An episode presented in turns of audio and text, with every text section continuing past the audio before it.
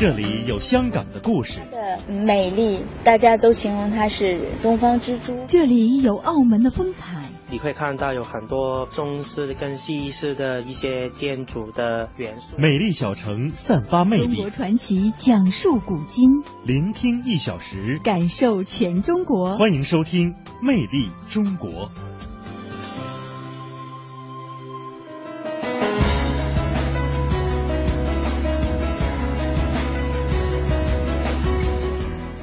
众朋友，大家好，欢迎您收听中央人民广播电台华夏之声为您送出的《魅力中国》节目，我是马瑞。各位好，我是宋雪。那在节目的开始呢，来为您介绍一下今天节目您将会听到的主要内容。广州打造艺术品交易中心，助推广府文化发展。二零一四唐番古道考古探险活动在西安启动。魅力新闻点点听为您介绍发生在华夏大地的魅力新闻。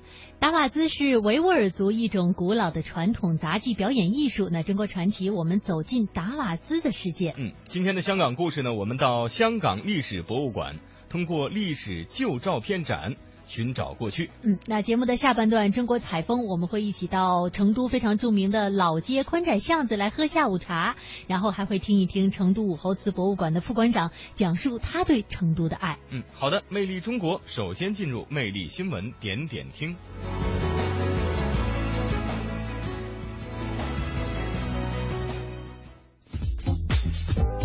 魅力新闻点点听。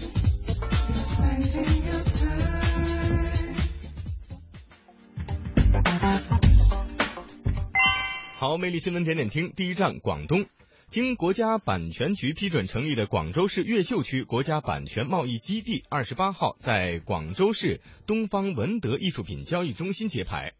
广州市越秀区的文德路，在宋朝开始啊，就是广州府的呃府学所在地，有着万木草堂、广州贡院、番禺学宫以及南越国宫遗址，是知名的文化古街。同时呢，文德路也是广州传统的艺术品交易的商圈，中国外销画的发源地。那根据统计呢，目前文德路约有商户五六百家，经营范围涵盖国画、油画、装饰画。刺绣、陶瓷、卡纸、五金等等，是广州市最具代表性的文化商圈。接下来呢，我们再来关注一下，去年十二月，广元昭化古城发现了一处秦汉古墓群。那么，四川省考古研究院呢，对墓地局部进行了抢救性的发掘保护。经过连续五个多月的野外调查与发掘，发现战国至明清时期的墓葬有七十三座，其中呢已经抢救性的发掘保护墓葬五十六座，而其余的墓葬呢正在展开抢救性的发掘清理保护。好，魅力新闻点点听，第二站北京。二十八号，在六一儿童节即将到来之际，少儿古装电视剧《中国成语故事》在北京举行了首映式新闻发布会。这个电视剧呢是国内第一部专门为孩子们拍摄的大型少儿古装电视剧。剧本呢取材上基本上保持了成语故事的本来含义以及原有人物的本来面貌，旨在向少年儿童推广普及中国成语的文化精髓，让传统文化深入人心。魅力新闻点点听，一起来到第三站青岛。那么二十九号的上午，大洋一号科考船完成了中国大洋第三十次的科考任务，返回到了母港青岛。有关情况呢，我们连线上午在青岛台采访的记者袁丹。那袁丹给我们介绍一下，今天上午呢，欢迎大洋一号凯旋的欢迎仪式呢，呃，现场怎么样？呃，来给我们进行一个简单的介绍。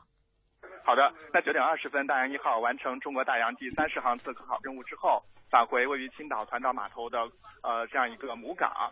欢迎仪式非常的简短和简朴。那我现在是已经随科考队员的家属和相关的嘉宾登上了大洋一号科考船。嗯，呃，大洋一号科考船是呃去年的十二月二号从海南三亚起航的，先后历时了一百七十九天，航程是两万五千六百多海里。和以往不同，本次大洋一号呃三十航次。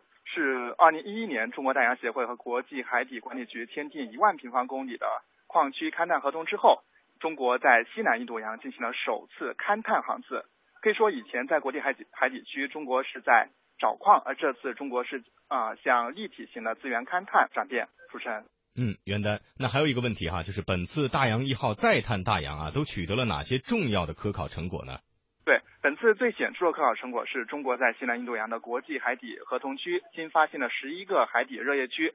那我们知道海底热液好像海底的温泉一样，主要分布在大洋中极区域。那在海底热液区，不仅形成了像大家都非常熟悉的海底黑烟囱等奇妙的生命景观，而且还有许多非常宝贵的多金属硫化物，富含铜、铅、锌、金和银等金属，具有潜在的巨大的经济价值。本次新发现的十一个海底热液区，使中国在大洋中脊发现的海底热液区总数达到了四十四个，其中在西南印度洋国际海底区的合同区发现的热液区总数达到了十八个。那我现在就是在大洋一号科考船的后甲板上，在我前方能够看到本次太阳一号呃在大洋中取上来的一个重呃达七百八十公斤的多金属硫化物，金光闪闪的，非常有价值。据了解，这也是中国在大洋科考中取得的最大规模的多金属硫化物。另外，本次三十航次，我国还自主研发的进取者号取样钻机，在呃西南印度洋的合同区进行了钻探调查。相当于在几千米深的海底进行岩心取样，取样深度达到了十一点四米，表明啊我国的多金属硫化物的调查手段由以前的浅表层取样向深部取样跨越了重要的一步。主持人，嗯，好的，感谢袁丹的报道。魅力新闻点点听第四站呢，来关注考古。二零一四唐番古道考古的探险活动日前在西安启动了，有关的情况呢，来听记者发回的报道。近年来，随着丝绸之路文化遗产保护与申遗工作的逐步实施，以陕西秦直道、四川米仓道、川滇五尺道、川藏滇茶马古道、川西民族走廊等为代表的古代交通线路考察与项目研究相继启动，并取得了丰硕的学术成果。为了保护传承唐波古道这一历史遗产，古道沿线五省区考古研究院决定联合开展此次唐波古道考古探险活动。五省区的考古专家和来自中国国家博物馆、中国人民大学的教授组。组成的近三十人的考古探险队将从西安出发，途经甘肃、青海、四川，最终到达西藏。计划用二十二天的时间重走唐波古道，进行考古探险活动。四川省文物考古研究院院长高大伦再次确认一下唐伯古道的走向。第二个，我们呃想了解唐伯古道上还有多少古代的文化遗存。如果把走向基本能确定，如果把文化遗存基本能够确认下来的话，为下一步。这个原线的文化遗产的保护和下一步的利用，我想会打下一个非常好的基础。据了解，唐波古道又叫唐波驿道，是公元七世纪到九世纪唐王朝与青藏高原吐蕃王朝政治、经济、文化交流的重要通道，是连接中原王朝与尼泊尔、印度的重要桥梁。古道在空间范围上涉及陕西、甘肃、青海、四川、西藏五个省区。其中陕西段西安至宝鸡陇线是唐波古道的起始部分。陕西省考古研究院研究员张建林，因为最近几年在这个藏川青三省区交界的这个区域里边，发现了大量的吐蕃时期的佛教造像。这些佛教造像呢，有很多有明确的汉藏文的刻名，明确的表示了。这个吐蕃呃和唐王朝之间的这种会盟的这些重大事件，所以我们认为这条道路呢，应该是一条文化传播、宗教传播以及军事这冲突一个重要的一个通道。中国传奇。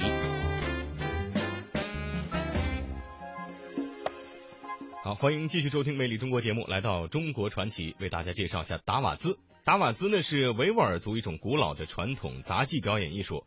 达在维吾尔语中呢是悬空的意思，瓦兹是指爱好做某件事的人。达瓦兹一词呢是借用这个波斯语达尔巴里，意思就是这个走高空呃大走大绳的表演。在古代的时候呢也叫做走索啊、高原祭，还有踏软索等等。那接下来的中国传奇呢，我们就了解一下达瓦兹。新一代达瓦兹艺人中的代表人物叫麦军，与阿迪力等世家子弟不同，麦军是从十六岁到新疆杂技团以后才开始学习达瓦兹的。我很小的时候啊，就南疆农村长大了，啊，我是特别喜欢那个达瓦兹。我第一次看那个达瓦兹，七岁的时候看达瓦兹表演。那时候我最特别喜欢，我也想学达瓦兹。如今，麦军已经是继阿迪力之后最优秀的青年达瓦兹演员。他不仅能够表演传统的绝活，而且还有一些新的绝技。其中最受人们欢迎的就是在达瓦兹的钢丝上弹奏热瓦普。热瓦普是新疆维吾尔族最传统的乐器之一，一般只有半米多长。麦军手上这一把却长达六米，起到了平衡杆的作用，是新疆杂技团为他特别制作的。事实上，用热瓦普代替平衡杆，大大增加了达瓦兹的难度，因为在演奏时，演员一只手向内就破坏了原有的平衡。每一次，麦军都不得不重新的调整自我的中心，在椅子甚至椅子背后弹奏或演唱，更是麦军的绝活。每一次都会获得观众热烈的掌声。麦军介绍说，达瓦兹表演多在喜庆节日期间举行，高空走绳表演起来惊心动魄，具有体育和杂技的双重特点。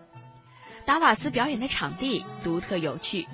它需要占地面积一百米乘六十米，中间耸立的主杆高三十米，最高处扎有牌楼，彩旗迎风招展，好像是空中的楼阁，特别的让人注目。八十米长的主绳像一条长蛇，头尾相连，将地面和牌楼接为一体，显得格外壮观。有很多技巧，那个鸣烟、扫椅子、钢丝下面。钢丝上有椅子，坐椅子，弹那个弹那个弹乐器，弹热瓦普，还唱歌，还有舞蹈舞蹈，还有来回蒙眼睛，哦，蒙眼对蒙眼睛，很多动作在下面。在新疆，为了使达瓦孜这一少数民族传统文化项目发扬光大，自治区人民政府批准将长期流传在民间的维吾尔族达瓦孜艺术人员改编成为新疆杂技团的一个演出队。新疆杂技团团长安妮瓦尔买买提介绍说，在九十年代的时候，自治区人民政府为了挽救这个打娃子这个项目，就把这个民间打娃子即将倒闭的这个项目，呃，专门给了二十个编制，给到新疆杂技团管理。当时打娃子，呃，第一是没有市场，第二他也没有什么训练场所。到了新疆杂技团以后。呃，从这个打娃子的这个表演形式啊，从他的音乐方面，呃，还有一个就是打娃子这个项目的训练方面，就是系统的新疆杂技团抓了两年多。这里面也是阿迪力也属于从英兹差这边过来的，还有我们现在这个奥莱克麦军也属于是从英兹差。当时过来的时候是只有两三个打娃子演员。当然，新经过新疆杂技团的努力，也经过这个打娃子演员的努力，啊，尤其是打娃子就是走向了这个全国，从九二、九三、九四，在全国兴起这个民族这个汇演，各五十六个民族在一起搞一些这个呃项目里面，就打娃子属于是每次都要去的一个项目。安尼瓦尔表示。新疆杂技团培养了众多优秀的达瓦兹演员，也使达瓦兹项目成为了新疆的一个旅游品牌。当然，近几年就说是我们新疆杂技团，呃，自己有培养了十几个打瓦子演员，也是在扶持着这个英吉沙、和田、哈什、吐鲁番的这些打瓦子项目，就是我们团一直在支持。尤其是在这个二零零年以后，我们这个打瓦子项目。嗯，国家这个非遗申报成功以后，国家级保护这个项目，又是自治区保护项目，从这个方面，从资金啊，啊，当然资金很少，可以说是几乎有和没有的区别。可是我们团每年要拿出将近二三十万，对打娃子这个训练呀、培养，就是花了不少钱。可是这个项目，我们现在就说是可以同时。呃，在新疆能够表演这个项目的演员，现在已经达到将近二十多个，也成为了新疆的，就是说是打娃子这个项目，成为了旅游的一个品牌。到吐鲁番的葡萄沟里面能看到打娃子表演，在哈什能看到打娃子表演，在乌鲁木齐情况非常好的时候，就天天在这个大巴扎有打娃子表演项目。呃，也也成为就是内地游客来看这个打娃子。就是新疆歌舞之乡，还现在也是一个打瓦子之乡。安妮瓦尔说，打瓦兹这个项目练起来有一定的难度，在继承和发展上，他们发现以前民间的这种达瓦兹演员的基本功，舞蹈、音乐方面比较薄弱，因此新疆杂技团四年前从舞蹈学院中专毕业的舞蹈演员里，专门培养了一批达瓦兹演员，他们从形体到表演都非常出色，从而成为了杂技团的骨干。在这批表演者中，有人还打破了吉尼斯世界纪录。在二零零七年的十一月十七号。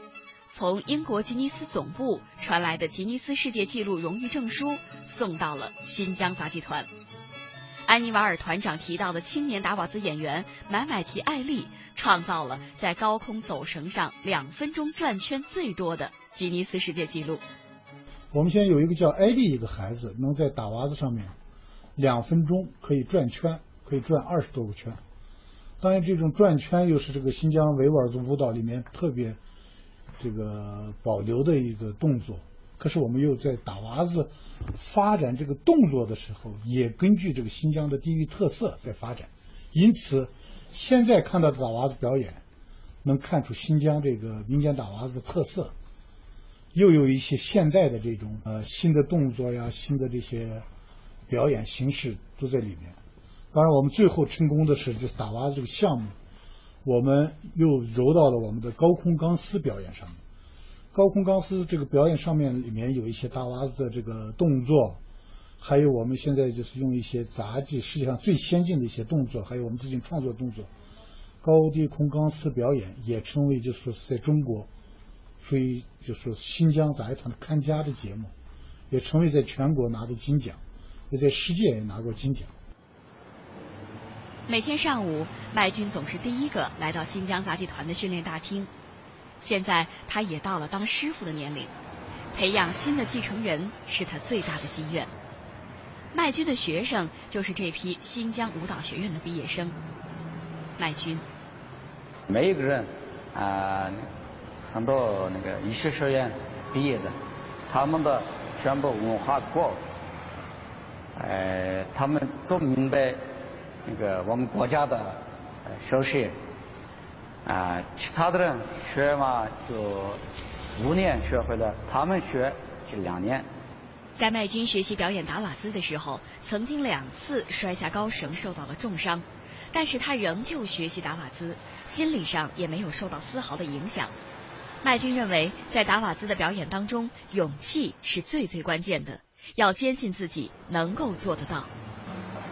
我第一次长大了以后学打袜子，我知道了。哦，人嘛，好好练，可以上打袜子学会了。嗯，那个事情我就我我十七岁开始练打袜子嘛，不是？他们要求七六岁、七十岁，跟我刚开始的时候，他们也我也跟他们一样的七十岁。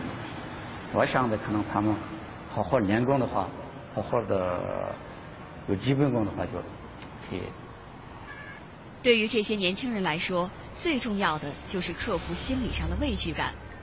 超过了六米的心理关卡以后，大家的进步都非常快。如今，他们都已经能够在二十米的高空做复杂的表演。这是看不到两个月，他这是现在练这是钢丝的基本功。这是他能这是这上面能走，下不来能走二外堂的话，再能就是。每天做二百趟，然后一个月到两个月，再慢慢加高这个钢丝。不然的话，他现在就是走的这么好啊，加到这个一米高，他开始又走不了，走的不这么好。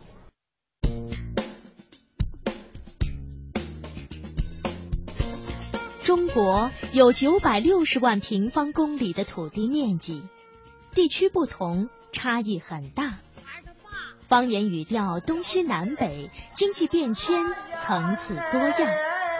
想寻找中国的魅力，请您继续收听《魅力中国》，魅力中国，聆听一小时，感受全中国，感受全中国。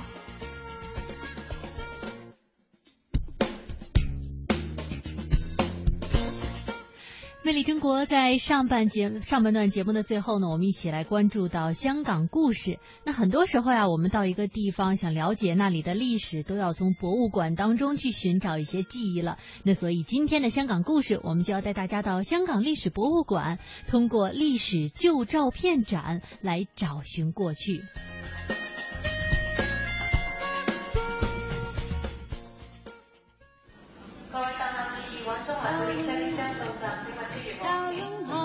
传统现代相映成辉，中西文化共冶一炉，东方之珠，动感之都，香港故事，香港故事。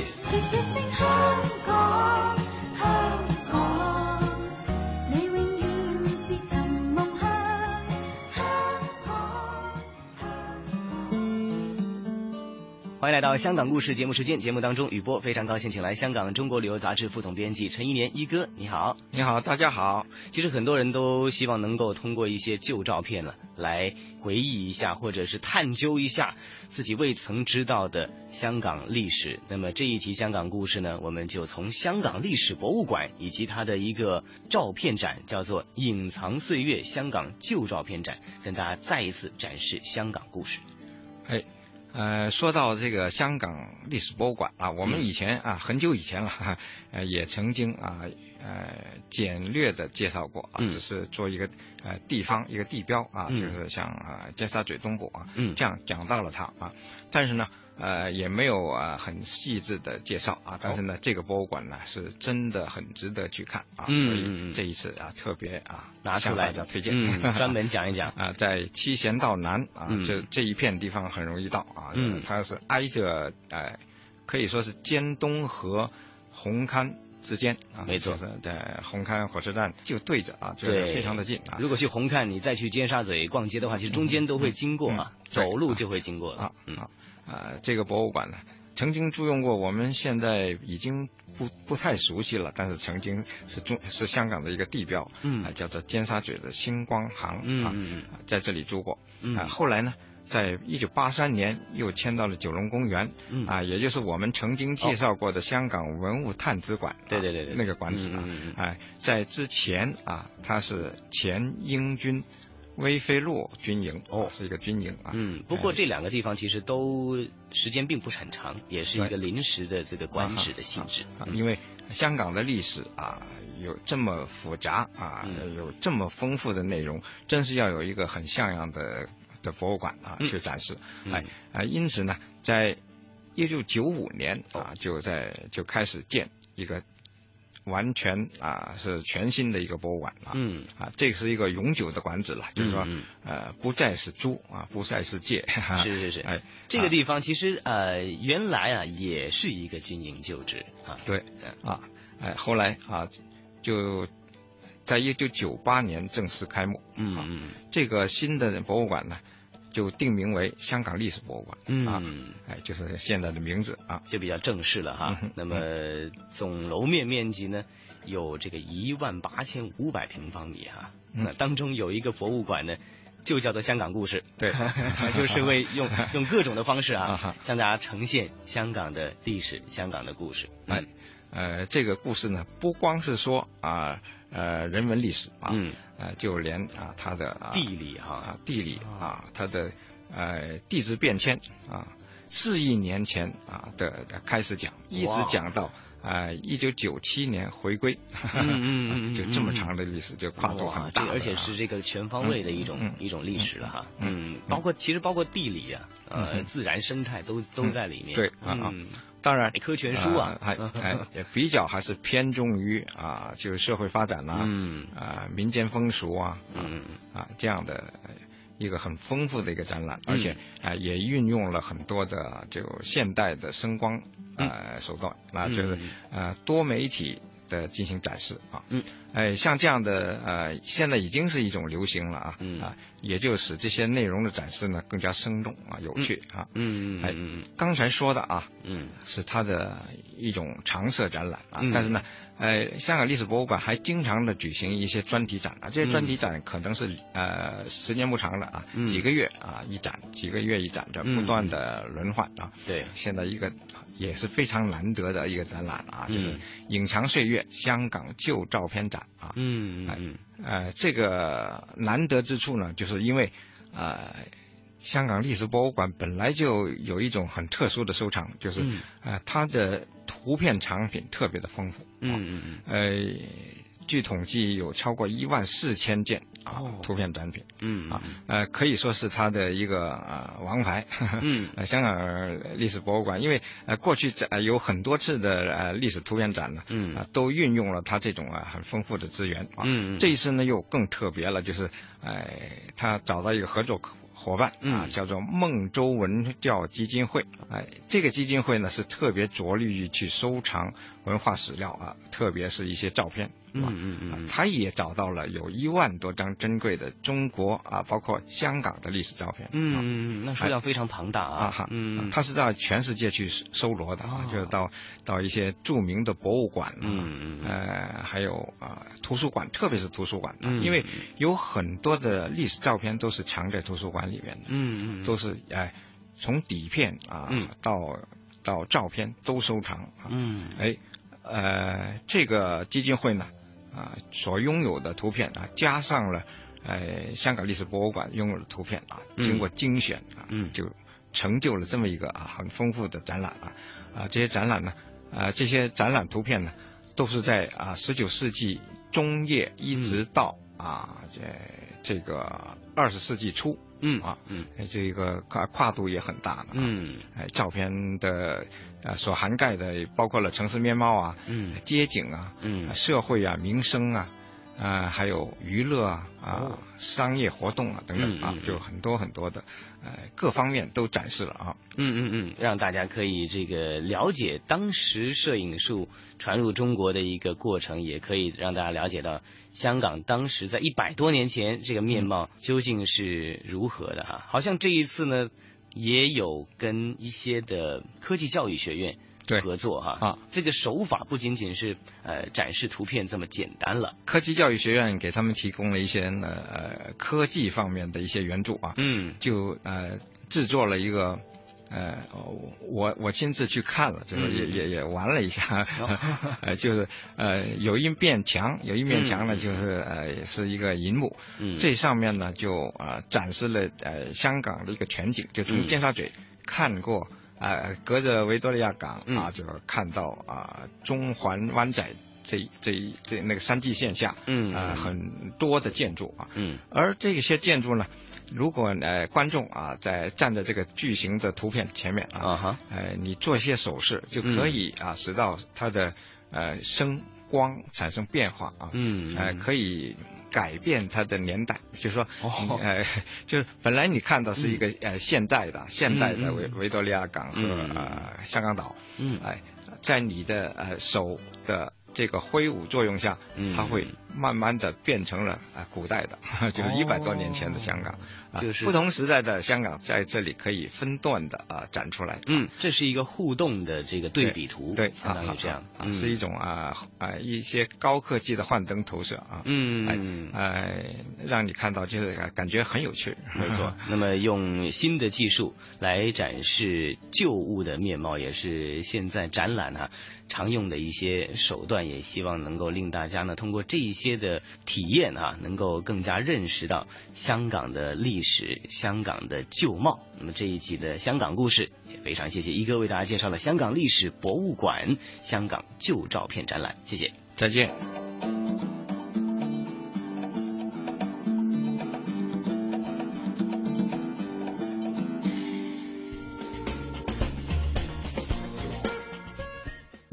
刚才呢是为大家介绍的香港历史博物馆的旧照片展。其实我个人是特别喜欢看旧照片，就前两天在北京的王府井步行街上，还有一组旧照片展。这个旧照片总是给你勾起深处记忆当中的那些感动，是吗？其实每个旧照片对于每个人都意味着一段故事，所以如果静下心来去欣赏这旧照片的时候，总会有一番别样的感受。嗯，在广告之后，欢迎您继续收听节目。二零一四，同城金融云服务领航者央财云城强势登陆，登录三 W 刀 CNFN 刀 TV 或下载安卓手机客户端即可注册财富共享。这里有权威专业的投资机构，这里有热门抢手的理财产品，这里应有尽有。入驻央财云城，共创财富未来。央财云城，指尖上的金矿。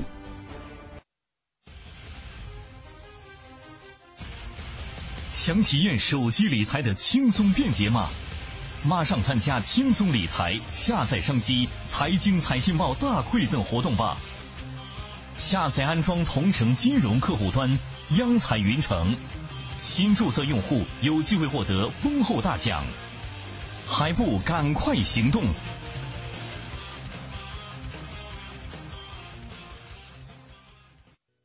珠宝强势登陆央财云城，一次供你万种选择。五月一日至五月三十一日，全天精品珠宝限时特惠，让利到底，优惠多多。现已开通网上预约，自行挑货，更多珠宝低至五折起。门店提货完成交易后再返现。详情请咨询四零零幺二八二幺八或登录央财云城官网。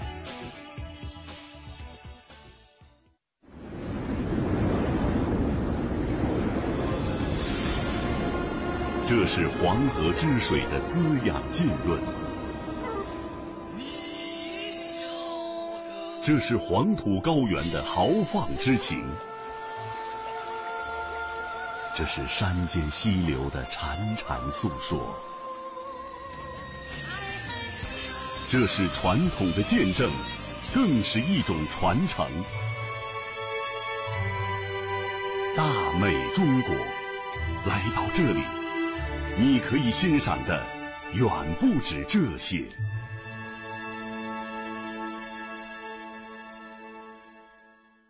讲文明树新风公益广告。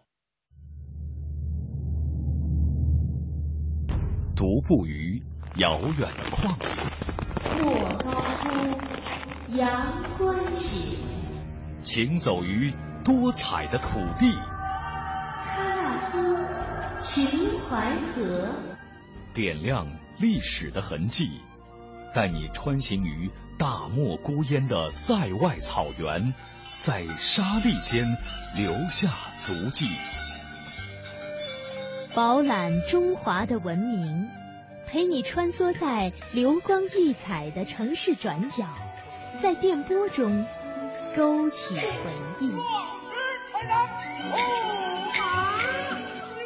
魅力中国，我们一起去感受中华大地的。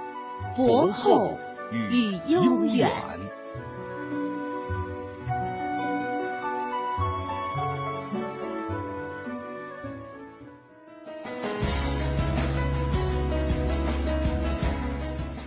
好的，听众朋友，欢迎您继续收听中央人民广播电台华夏之声为您送出的《魅力中国》节目，我是马瑞。各位好，我是宋雪。《魅力中国》的下半时段，中国采风，我们要带大家来感受四川的魅力。同时呢，我们还将一起到成都著名的老街宽窄巷子喝下午茶，然后再去听听武侯祠博物馆的副馆长来讲述他对成都的爱。看，东西南北何其辽阔。听，古韵金曲五彩缤纷。说，典故传说正文杂史。中国采风。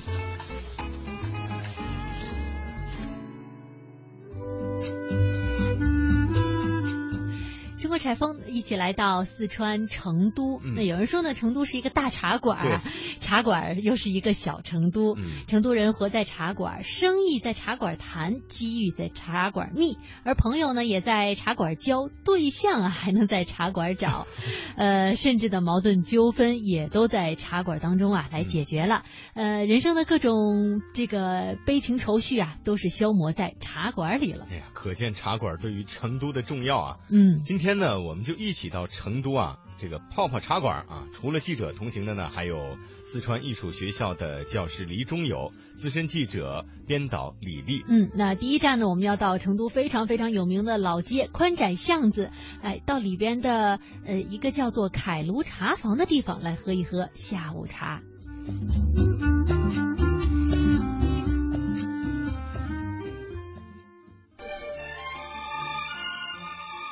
李丽姐告诉我，凯卢茶房是改造为旅游消费景区的宽窄巷子里唯一保存原建筑结构的一个院落。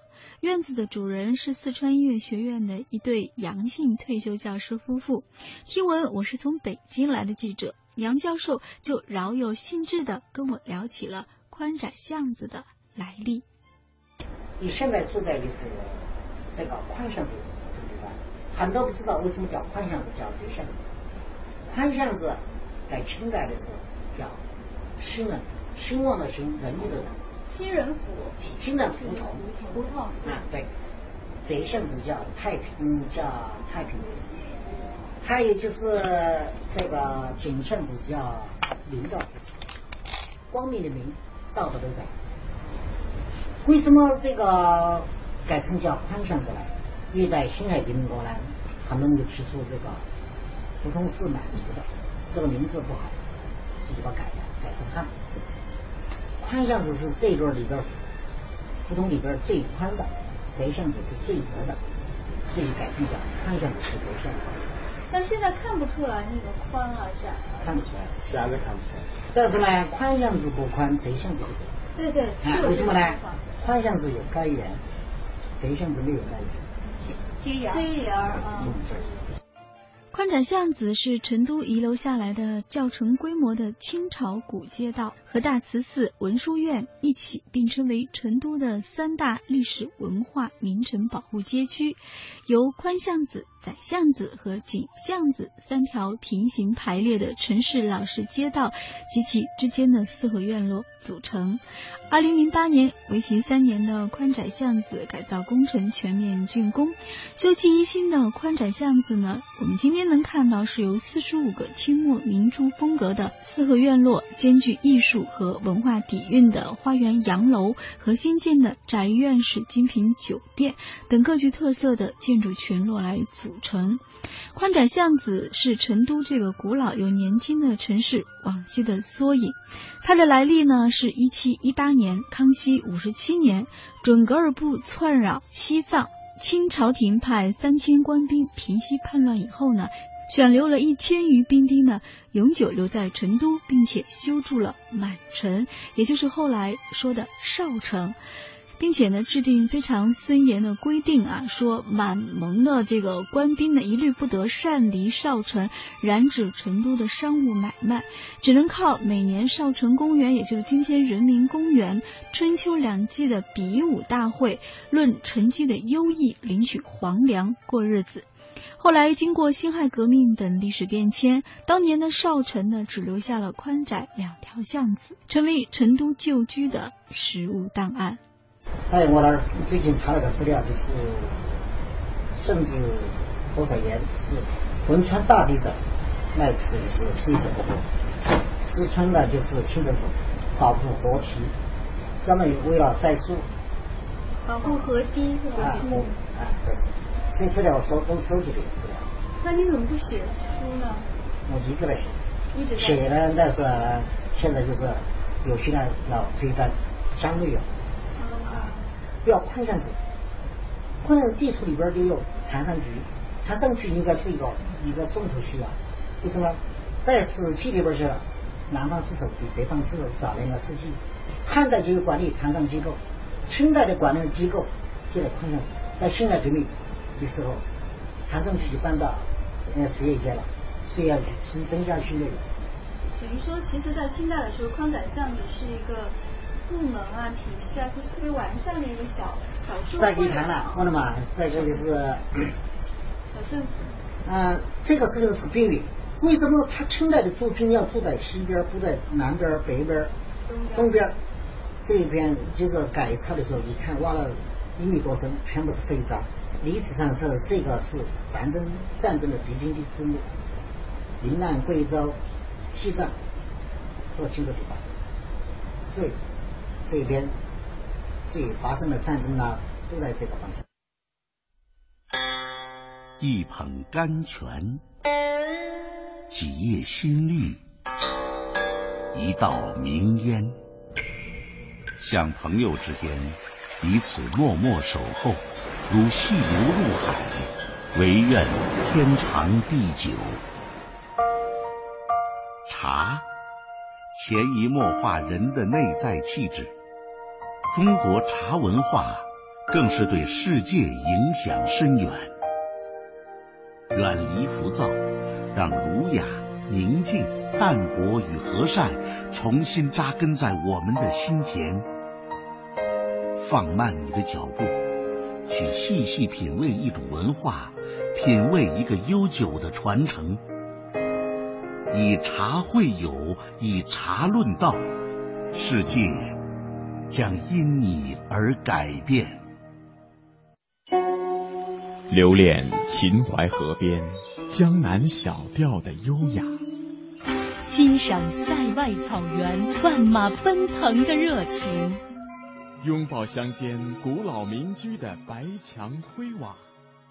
抚摸古城王府宅院的古树幽兰，在行走间感受华夏大地的博大精深，在聆听时体会中华文明的深邃悠远。魅力中国，风景如画。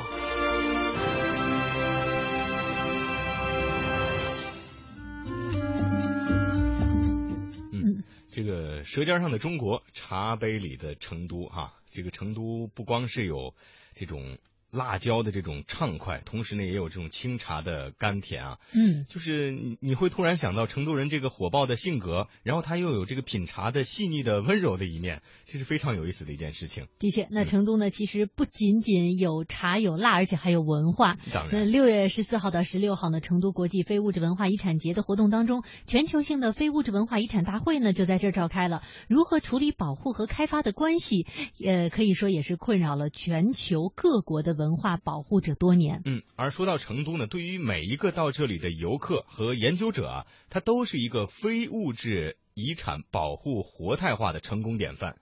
呃，前有我们说到的这个成都五步十步就有一家茶馆啊，后有根据成都文化符号蜀锦景观城而打造的旅游街区锦里，相信最近呃几年呢，有到过成都的人都会对他们有着深刻的印象。嗯，而记者的这趟成都行呢，还采访到了成都武侯祠博物馆的副馆长何红英，作为这个街区项目的主要负责方，何馆长是满怀着对成都文化的热爱和对现代文化传承保护的热情，做着这样的一个事业。那接下来呢，我们就一起来听一听。现在大家知道的就是我们武侯祠文物区，一般大家比较狭义的知道武侯祠就是武侯祠要就是购票的这块区域，因为武侯祠是嗯一九六一年第一批的全国重点文物保护单位，也是一九八四年第一批的一级博物馆，所以它作为这种文保单位，而且是全国这个第一批的，所以它的文物保护这块相对在文物区它就做的比较。保守一点，就是做了很多减法，把很多，嗯，比如说包括商铺啊这些都在做减法，尽量的减少，保证它纯正的历史底蕴和它的历历史文化的这种浓，就是刚才你说它的品质，这是我们首先在文物区做的。但是呢，这个现代旅游，嗯，以及我们对文化传承这个需求，嗯，就我们在零三年武侯祠呢，就打造了锦里古街。那有我们的全额投全额投资做的这个古街，修复这个古街为什么取名锦里？它是有原因的。其实锦和三国有密切的关系，因为在这个三国蜀汉时期，这个诸葛亮说过一句话，叫“绝地之资，为养锦耳”，就是蜀国的这种，嗯，就是和敌人，就是这个军军军资啊，为仰仗这个蜀锦的出出口，就是蜀锦在蜀汉的时候，它已经是最重要的一个经济支柱，所以，呃，我是为了延伸这种三国文化，嗯，把在保护文物这个保保护文物的纯纯正性。的同时呢，保证我们游客可以通过更多的体验性的旅游来感受这种文化的魅力。嗯，当然，这种文化如果纯粹的三国文化要要恢复它，实际上是因为我们现在的资料很少很少，对。但我们毕竟是处在四川川西，所以其实里面有很多川西的民俗文化，所以这条街。呃，在恢复修建以后呢，我们整个就刚才你谈到物质和非物质这块，其实武侯祠这块建筑，它是一个古遗址呃的一个博物馆，就是我们看到它，它主要是地上的一些建筑和塑像，这个是物质物质遗产，就是国家早就就是给你呃国务院给你公布了你国保单位，这是一个物质遗产，其实它的那种文化精神都是非物质的。嗯，那么我们通过什么渠道去传承这些东西，非物质的东西？那么其实锦鲤很好的做了这一点。美味呀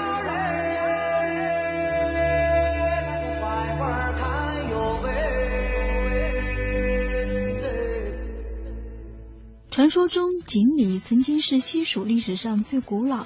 最具有商业气息的街道之一，早在秦汉三国时期便闻名全国。现在锦里占地三万余平方米，街道全长五百五十米，分为锦里一区、锦里二区，以明末清初的川西民居作外衣，三国文化和成都的民俗作为内涵，可以说是集旅游、购物和休闲娱乐为一体，是每一个到成都去旅游的人不可。错过的地方，虽然在很多文物保护专家的眼中，锦里的商业色彩过于浓重，但是它对于如何将旅游和文化保护传承相结合的这一点上，迄今为止在中国内地都具有不可复制的典范意义。锦里呢，大家刚才说了，它的这个形态是物质的，它的建筑是按照我们吴区的这种，嗯，就是。大概清代的这个风格，呃，主要它那边靠呃清末民初的这个风格，民居的风格来打造。但是它的这种内容，它的景点的，你们可能仔细要转景，你会发现它的街道取名，它的景点取名几乎是以山谷来命名的，包括它整个街道出现了一些诗词点联，它一些景点蜀汉路、呃延西路。万里子桥、诸葛井、阿德井，这个什么黄龙潭等等等等，它都是以这个山谷的这种，呃其实用三国的这种文化去点缀它。那但是仅仅靠这个，我刚才说它是不够的，所以它里面充实了很多我们四川的民俗文化、民间名妓、名艺，包括四川的美食。其实这些民间艺术，通过民间绝技，包括我们很多非物质、非物质遗产这个目录里面的一些项目，都在我在锦里面很好的展现和应该说很好的生存下去。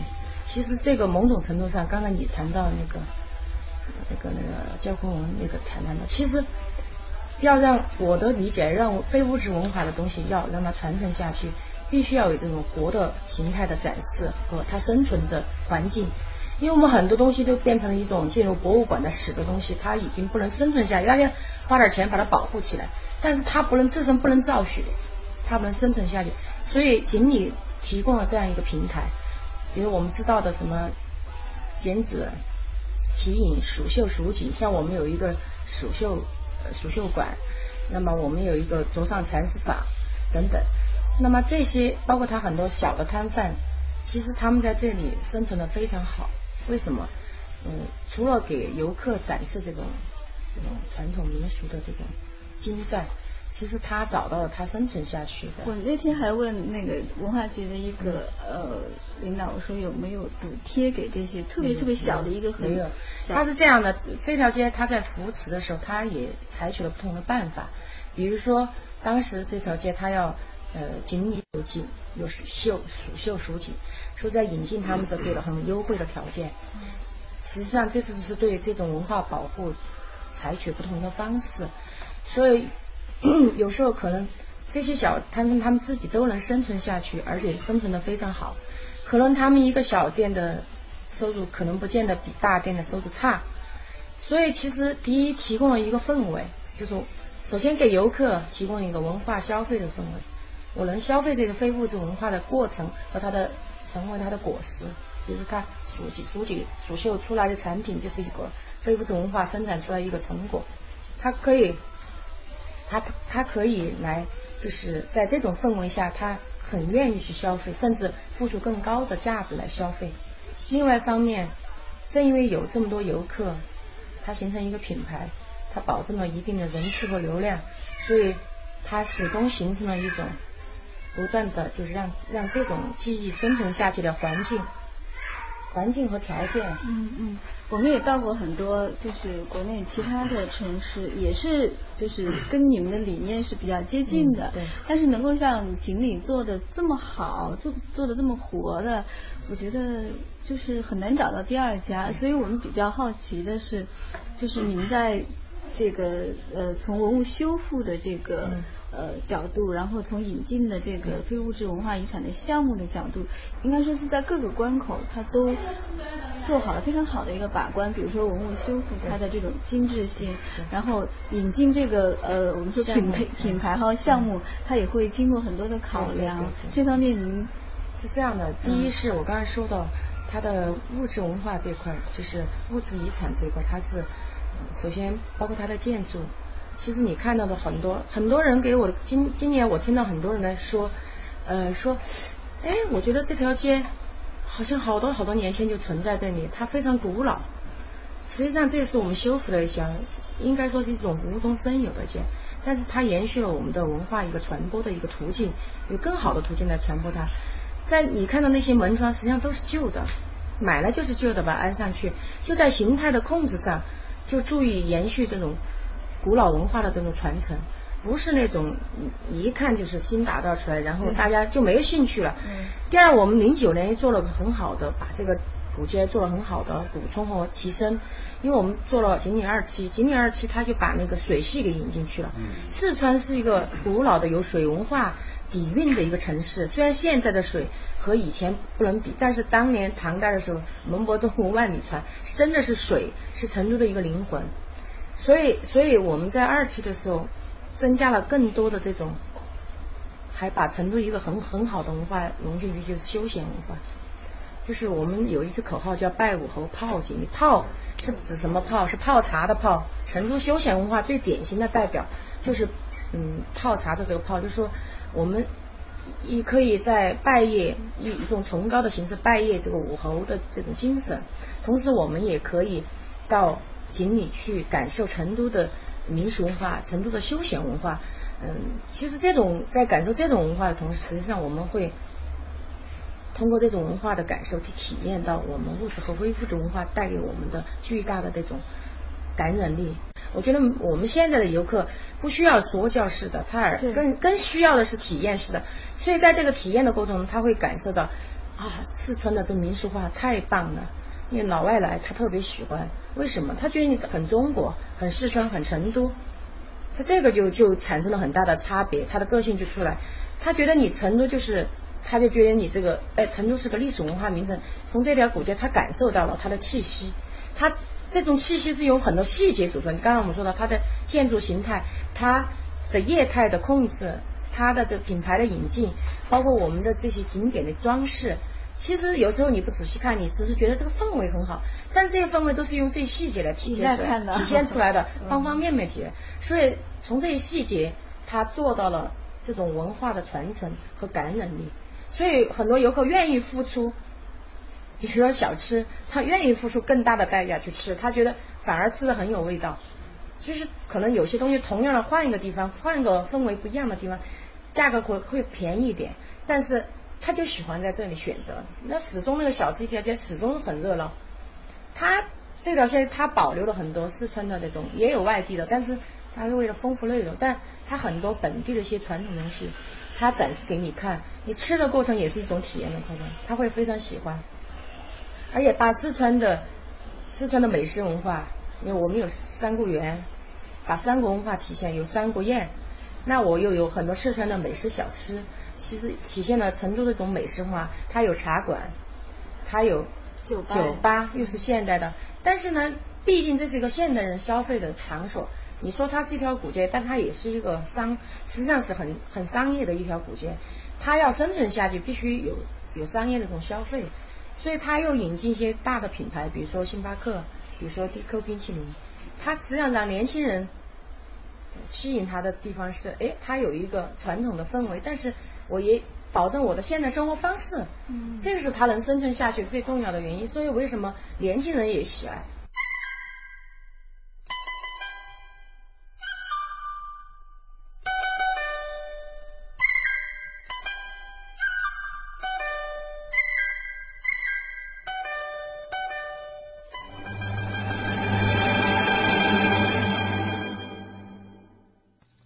作家老舍也很喜欢成都。他说啊，成都很可爱，因为有许多地方像北平。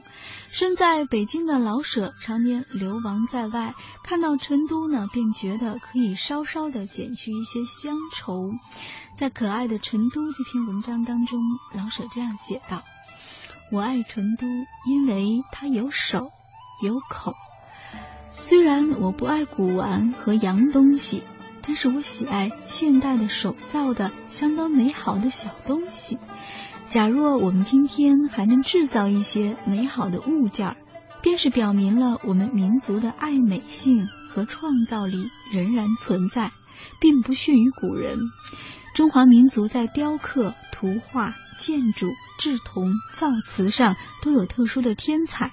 这种天才在造几张纸、制两块墨砚、打一张桌子、漆两个小和尚都随时的表现出来。因此，我爱现代的手造的美好的东西。北平有许多这样的好东西，比如地毯、玩具，但是北平还没有成都这样多。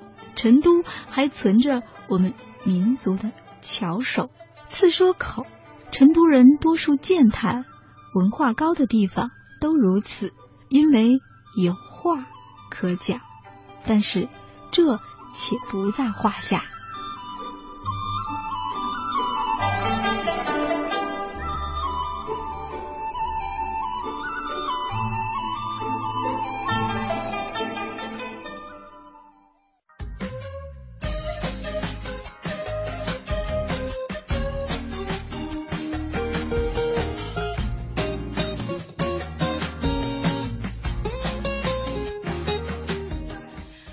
那今天魅力中国的节目当中呢，我们也是通过两个地方啊，在成都，在成都泡了茶馆，然后还到了这个武侯祠博物馆，听了馆长给我们讲历史文化，呃，应该说是让我们从另外一方面认识了成都。对，从另另外一方面更加感性、更加细腻的一种角度来了解成都。没错，嗯，马瑞留下印象最深的就是那句话：生意在茶馆谈，机遇在茶馆觅，朋友在茶馆交，对象在茶馆找。对我实在想不通对。对象怎么能在茶馆找到？那就有机会亲自到成都的茶馆里去感受一下吧。好了，那以上就是今天魅力中国的全部内容，感谢您的收听，明天再会了。再会。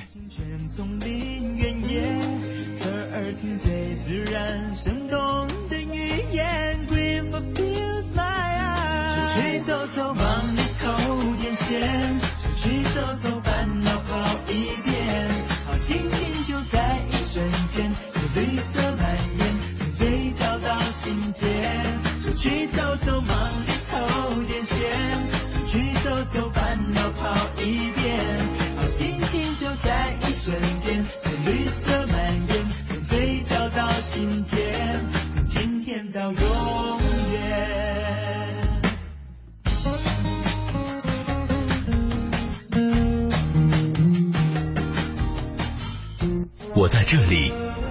详尽的世界动态在这里。我在这里，权威迅捷的财经讯息在这里。世界呢正处在一个大发展、大变革、大。我在这里，激情四射的跳跃音符在这里。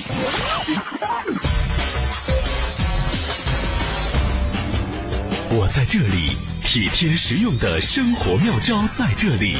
我在哪里？快乐与感动就在哪里？我是谁？FM 八十七点八，八十七点八，一零四点九，AM 一二一五，中央人民广播电台华夏之声，我们一起在路上。